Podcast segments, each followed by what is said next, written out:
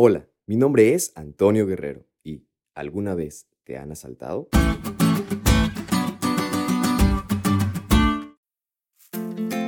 Algunos cuantos años de mi vida estuve en la Ciudad de México, una ciudad muy grande, con mucho tráfico, mucha contaminación, empresas, muchos lugares que visitar y mucha, pero mucha gente.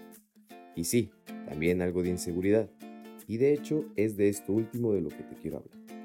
Y es que para ir a mi escuela en ese entonces tenía que transbordar en tres diferentes medios de transporte, en los cuales tenía que caminar alrededor de mucha gente, de todo tipo, cruzar algunos puentes peatonales, algunas calles y estar siempre atento alrededor de lo que pueda pasar, porque la inseguridad siempre estaba presente. Era algo estresante, pero después te ibas acostumbrando. Gracias a Dios, en todos esos años nunca me asaltaron ni tuve algún percance de inseguridad. Pero algunos conocidos y amigos que pasaban también por ahí no tuvieron esa misma historia. Alguno de ellos fue asaltado justo dentro del transporte público.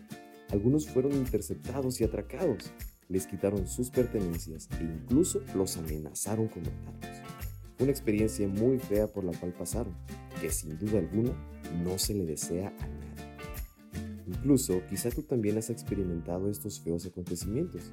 Quizá aún recuerdas el sentimiento que te trajo. Y sabes, te comento esto porque esto mismo le pasó a José en el estudio de hoy.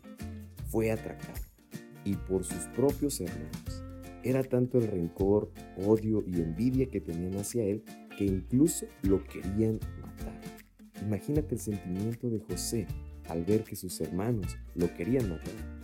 Pero sabes, la providencia divina obró en su vida y a pesar de vivir en ese evento traumante para José, Dios estaba empezando a transformar y desarrollar su carácter y confianza en él. Y ese acontecimiento solo fue el inicio del gran plan que Dios tenía para José. Amigos, quizá nosotros hemos pasado por una situación similar. Quizá aún no hemos sufrido literalmente de un asalto o un atraco, pero el punto aquí es que a pesar de las cosas malas que nos puedan pasar, siempre debemos de permanecer fieles y obedientes a Dios. Recordar que su providencia estará presente también en nosotros, así como la estuvo con José. Él está efectuando el plan que tiene trazado en nuestras vidas y quiere transformar y desarrollar nuestro.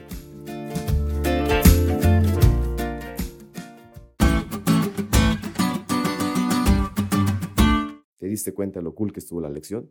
No te olvides de estudiarla y compartir este podcast con todos tus amigos. Es todo por hoy, pero mañana tendremos otra oportunidad de estudiar juntos.